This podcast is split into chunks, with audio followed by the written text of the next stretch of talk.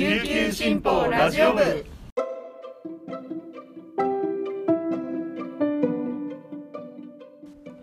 おはようございます。沖縄から届ける声の長官琉球新報ラジオ部です。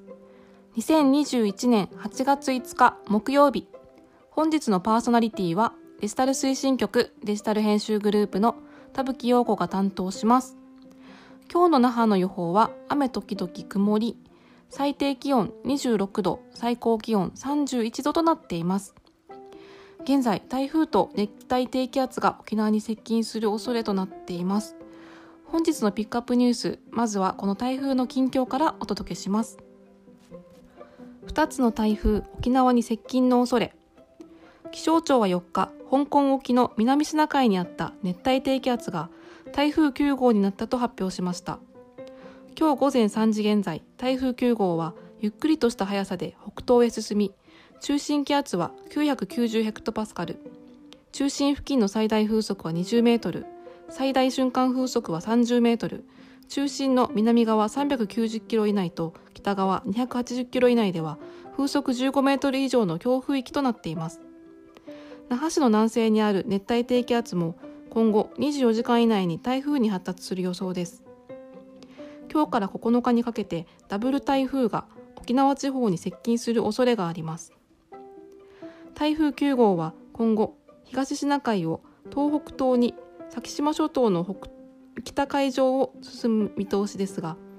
南に進路を取った場合沖縄地方にかなり接近する恐れもあります。那覇市の南西約100キロの海上にある熱帯低気圧は今日午前3時現在ゆっくりとした速さで北へ進み中心気圧は996ヘクトパスカル。最大風速は15メートル。最大瞬間風速は23メートルとなっています。今日から明日にかけて沖縄本島地方と先島諸島にかなり接近する見通しです。気象台は台風9号と熱帯低気圧は暴風域を伴わない予想を示しました。この熱帯低気圧まだ台風にはなっていないようですが気象台の、えー、午前5時の発表によると沖縄本島地方では今日は多いところで1時間に50ミリの非常に激しい雨。明日は多いところで1時間に40ミリの激しい雨が降る見込みとしています。沖縄本島中南部と本島北部では明日にかけて雨雲の発達の程度によっては警報級の雨となる恐れがあるとしていますので十分に注意しましょう。続いてのニュースです。沖縄感染者急増602人で過去最多。県は4日新型コロナウイルスに10歳未満から90歳以上までの602人が感染したと発表しました。1日あたりの新規感染者数は最多だった3日の467人を100人以上上回り過去最多を更新しました。玉城デニー知事は同日県庁で会見し県の疫学統計解析委員会の発表をもとに1人の感染者が平均何人に移すかを示す実効再生産数が先週2.43に増加したことで今週の感染者は4500人から6000人と言われており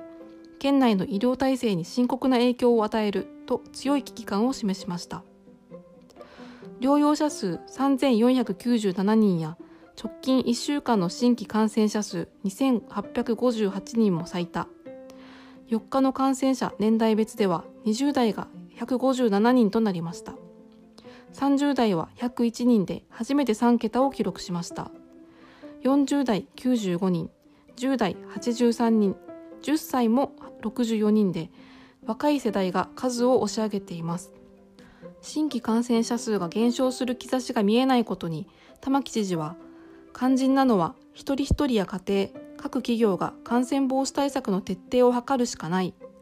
一人でも多くの方がワクチンを接種し感染と重症化予防を含めウイルスに立ち向かうことをお願いしたいと呼びかけました。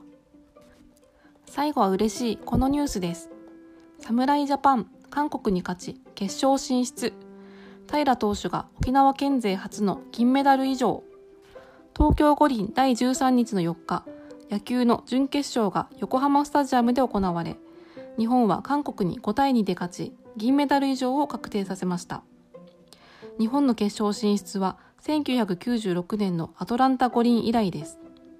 2対2で迎えた8回裏西満塁山田のレフト頭上のフェンスを直撃する走者一掃のタイムリーツーベースヒットで勝ち越しました。この試合平海馬投手の出番はありませんでした。決勝は7日午後7時から横浜スタジアムで行われます。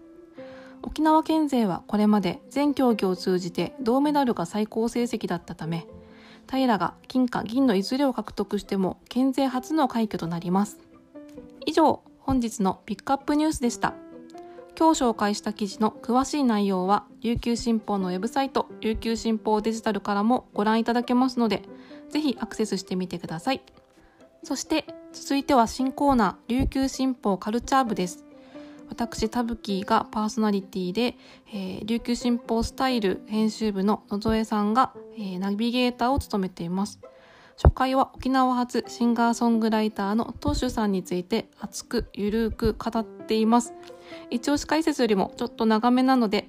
えー、在宅でお仕事されている方はぜひながら聞きしてみてください。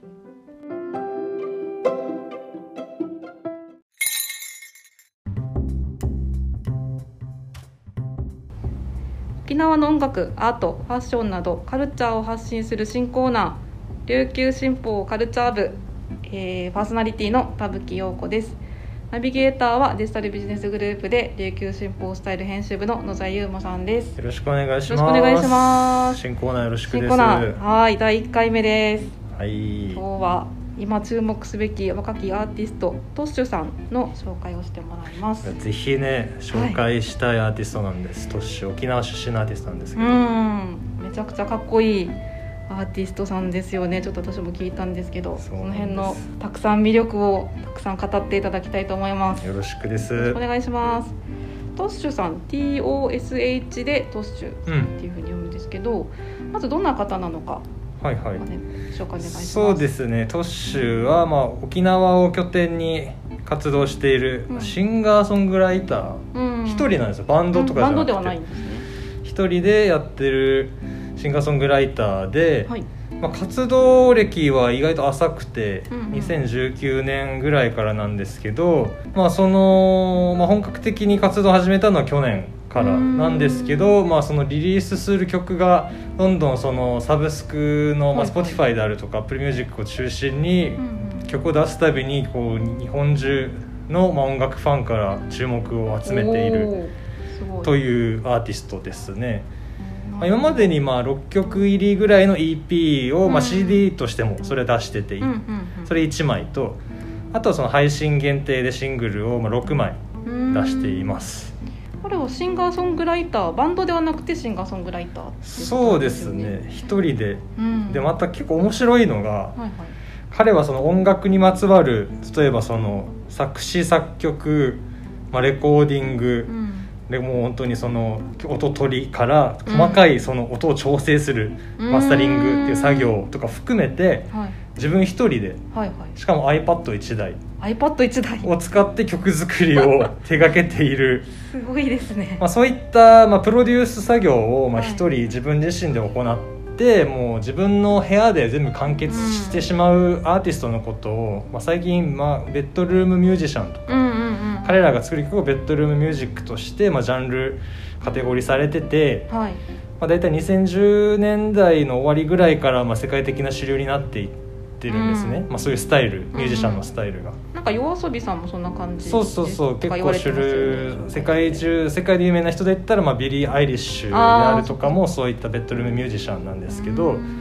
またそのコロナ禍でそういう外に出れなくて、うん、趣味で音楽作る人が増えてたりとかそういった流れがさらに加速している側面もあるんですけどでまたトッシュもいわゆるそういうベッドルームミュージシャンでうん、でまた彼の音楽性もすごい評価されていて、うん、このまあ、彼どこにも所属してないんですよ。その大手の事務所事務所。いわゆる音楽事務所とか所属してなくてそういった中でそういう Spotify とか AppleMusic とかの公式のプレイプレイリスト、うんうんうん、有名なアーティストがどんどんランクインするようなのにチャートインしたりとか、はい、海外のラジオでも紹介される。という結構面白い子で。なんかすごいですね。そういうそうそうそう。情報量がちょっと情報量ちょっと多いと思うんですけど。すね、すごいまずちょっとびっくりしたのが私も音楽聞いたんですけど、うん、iPad でぜ人作ってるそうそうっていうところがすごく驚いたんですけど、うんうん、かなりこうバンドっぽいなんだろう音とかも結構出てって、うん、iPod 作るとなんかピコピコしてる感じのイメージがあるんですけど、うん、そうじゃなくてすごい結構ギターの音がしっかり出てたりなんかバンドっぽい感じの音も出ててすごい普通はスタジオに入って、ね、収録したりすると思うんですけど、はいはい、楽器の揃った防音設備の揃ったしっかりしたところでしっかりしたスタジオで撮るみたいな印象がみんなね、うん、音楽レコーディングって言ったらそういうふうに思うかもしれないんで。すけど彼は自分の部屋にギター2本とベース1本だけがあってそれを線で、まあ、iPad であるとか、まあ、違う録音する機材に通してギター弾いてそこで撮った音を iPad に落として組み立てを iPad でしてるんですよ。でドラムはないのでドラムはその iPad に備え付けられてるドラムマシンというかあれで打ち込んでボーカルも iPhone のマイクで iPhone のマイクで撮ってるんですか？本当ですね、まあ、最近新しく買ったって言ったんですけどマイク初期の頃は iPhone のマイクで撮ってそれを iPad で組み立てているという。それがでもそういう感じに聞こえないんですよ。聞こえないです。ね、うんうん、言われないとわからんっていうか,、だそういったそう制作環境にその、まあ、いわゆるそのプロプロというか、どっかに所属しているような人たちとの差があんまなくて制約を感じさせない音楽的なそういう質の高さが彼にはあるんですよね。めちゃめちゃそこが面白いところで。そうですね本当に。ジャンルも結構いろいろあるなっていう気がしたんですけど、うん、聞いてて。あんま一つのジャンルにとらわれずに、うん、まあ、ロックっぽい曲があったりとか、うん、その歌物、まあ、シンガーソングライターというか、まあ、R&B のような、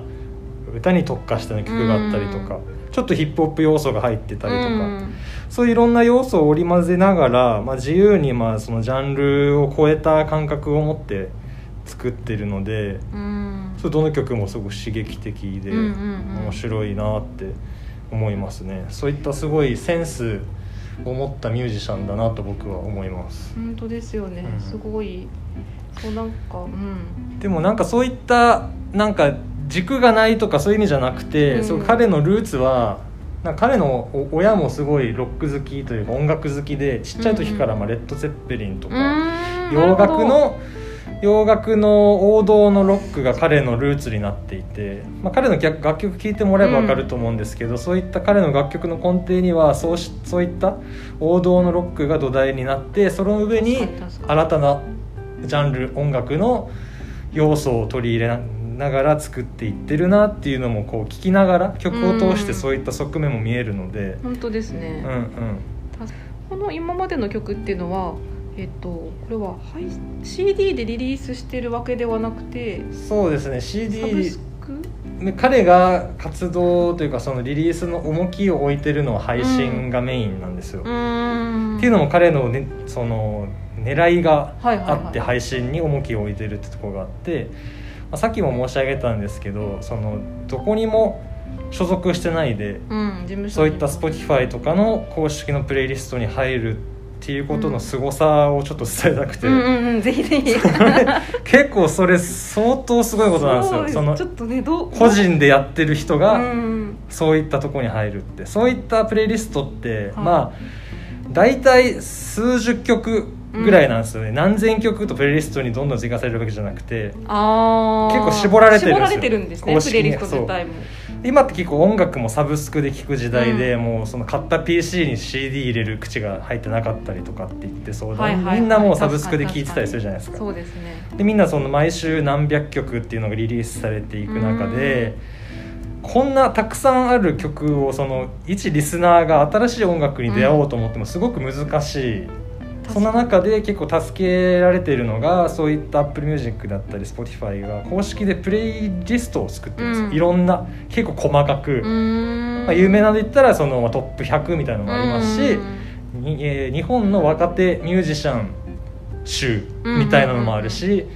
ちょっとシティ・ポップに寄ったようなプレイリストみたいなのもすごくあるんですけどそこで自分の好きなジャンルを聴いて新しい音楽に出会うみたいのが新しい音楽との出会い方なんですけど、確かに。そう。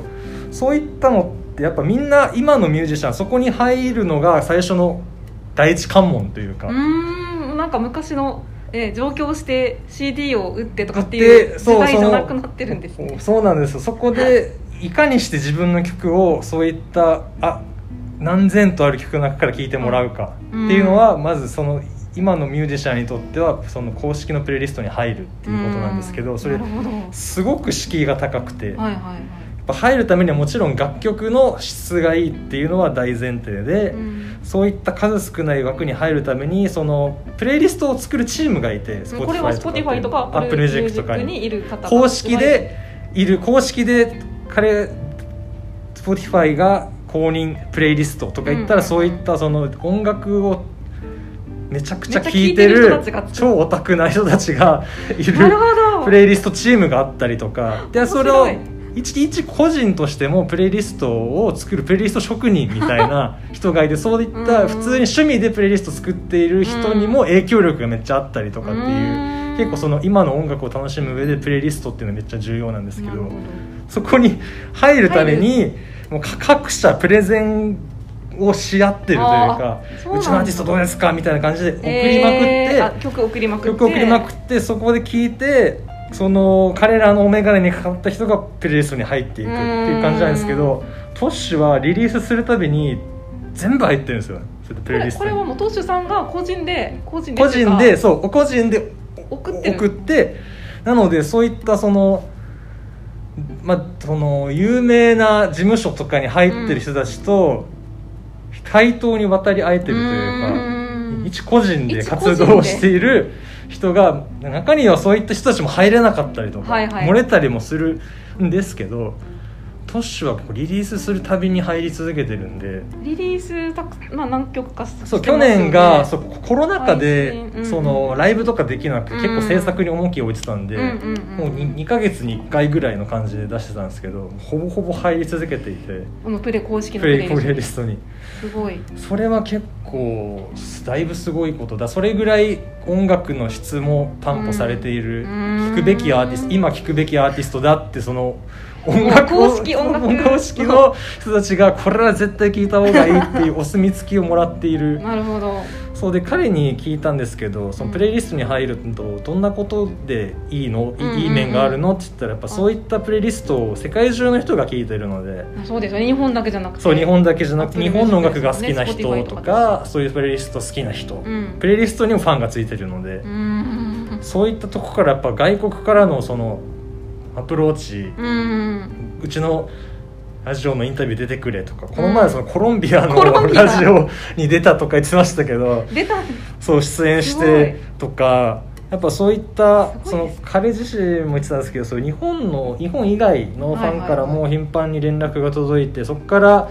じゃあなんか曲今度作ろうよみたいな感じで自分の音楽も広がっていったりとか日本世界の人たちと世界の人たちとつながって垣根を越えるツールになったりとか、まあ、もちろん入ることで、まあ、大手のそういったレーベルからも声がかかったりとかするらしいんですけどそういったまあある種の太鼓判が押されているっていうことですごく音楽活動にとっていい循環になっているらしいですね。それも全て彼は、まあ、全て逆算して曲作りの時からサブスクへの配信対策であったりとかっていうことをやってるのでものすごく自己プロデュース力に長けた人。本当ですね。自己プロデュースを形にして音楽としても評価される。すごく面白いアーティストですね。すごいですね。なんかもうすごいということしか出てこないんですけど。そうか、まあ、でもそれでこう音楽の質も上がってまたコラボもできてっていう、すごい音楽自体にとってもなんだろういい循環、ね、いい循環ですよね。そういったプレイヤーが沖縄にいることがすごく面白いし、うんね、ありがたいことですよね。沖縄のあそうですよね、うん、トッシュさんはずっと沖縄で沖縄を拠点にして沖縄からそういうふうに発信をしてるってことですよねそうそうそう。あの特に上京とかしてるわけでもなく今も沖縄住んでますし、うん、ななんなら今後沖縄で活動し続ける。特に上京したりとか県外に移したりってことはもう一切考えてないみたいで。なるほど。まあ、というのもなんかその、自分がその沖縄を起点にしながら世界的に通用するミュージシャンになりたいっていうのがあるらしくて。なん。かそれはこの沖縄に住んでいながらでもこうやって活躍できるんだよっていうのをその次の世代の今の子供たちにさらに下の世代っていうか。そうその背中を見せたいって常々言ってて結構その今もいろんなことを選べるじゃないですか子供たちって。スポーツもそうですけど、まあ、趣味も、うん、そこからいろんな機会がある YouTuber とかもそうですけど、うん、まあ、そういった中でぜひアートと触れ合ってほしくてミュージシャンであるとかクリエイターなんかものを作る自分の形を表現することですごい素晴らしいんだよっていうのを子どもたちに伝えたくて。で今そのかその彼の思いにすごく賛同するミュージシャンとかクリエイターの人たちでみんなこう那覇のとある一角にスタジオを作っていて今、そう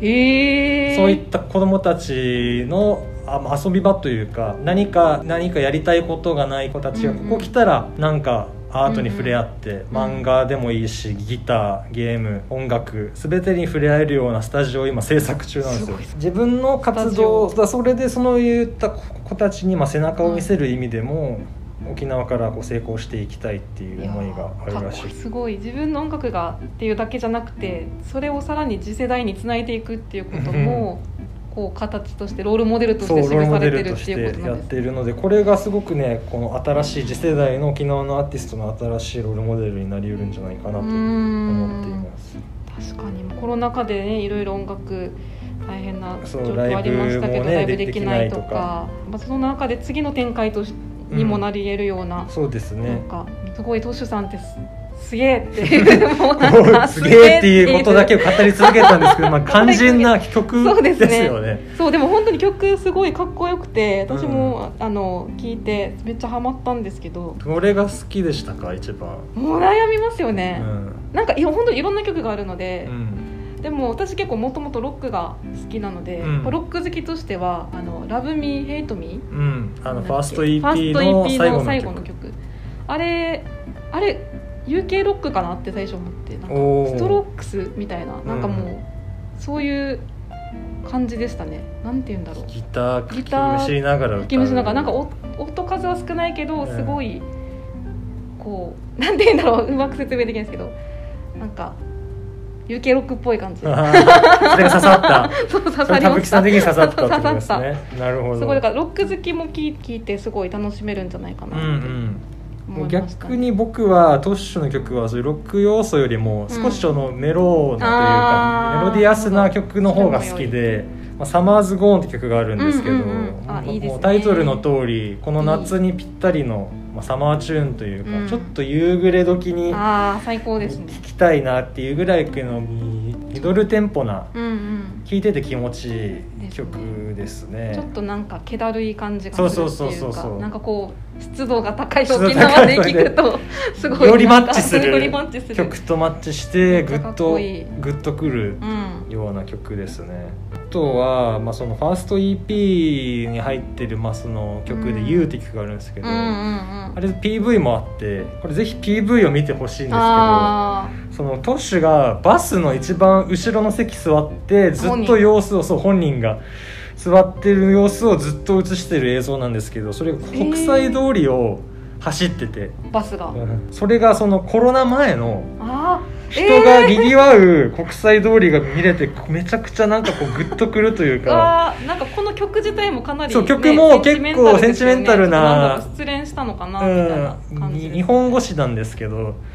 なんかセンチメンタルな気持ちになっちゃう曲でこれはぜひそのままずミュージックビデオ見てほしいですね。なるほどちょっとまあ賑やかだった、ね、1年前なんですけど、うん、トッシュもそういった PV も、そのまあ、同世代のクリエイターと一緒に作っていて、そういった、まあ、サマーズ・ゴーンのミュージックビデオも沖縄なんだけど沖縄っぽくないところをあえて選んでミュージックビデオ撮ったりとか、そういった違う意味であ新たな沖縄の一面も見れる面白さもあるので曲ももちろんそうですし、まあ、YouTube とかでミュージックビデオをチェックしていただきたいと思います。これこうミュージックビデオとか、えーとまあ、楽曲を聴くには、まあ、どどこから行くのが一番行きやすいですか？そうですね、まあのまあ、トッシュ、まあ、TOSH で、まあ、ツイッターとかインスタグラム彼すごい精力的にやってるんですけどそこにリンクがついててトッシュの、はいはい、そこ飛べばトシュさんのアカウントトシュさんのアカウントの中に URL があってそれが結構その自分の曲だったりとか、うん、YouTube のリンクが一気に見れるサイトに飛ぶようになってて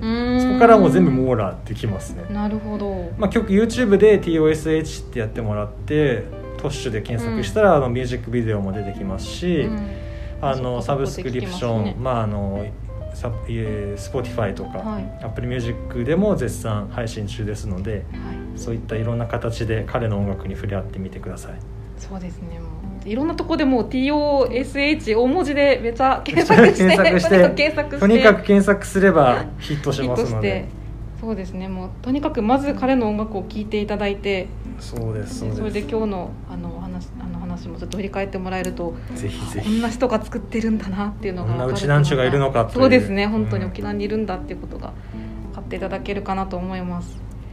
はい。もう第1回目にふさわしい あのトスさん魅力たっぷりのトスさんについて話しまいましたが。はいありがとうございました。またあの引き続き音楽沖縄の音楽やアートファッションについて発信していきたいと思いますのでよろしくお願いします。よろしくお願いします。今日はナビゲーターのぞえさんに来ていただきました。ありがとうございました。ありがとうございます。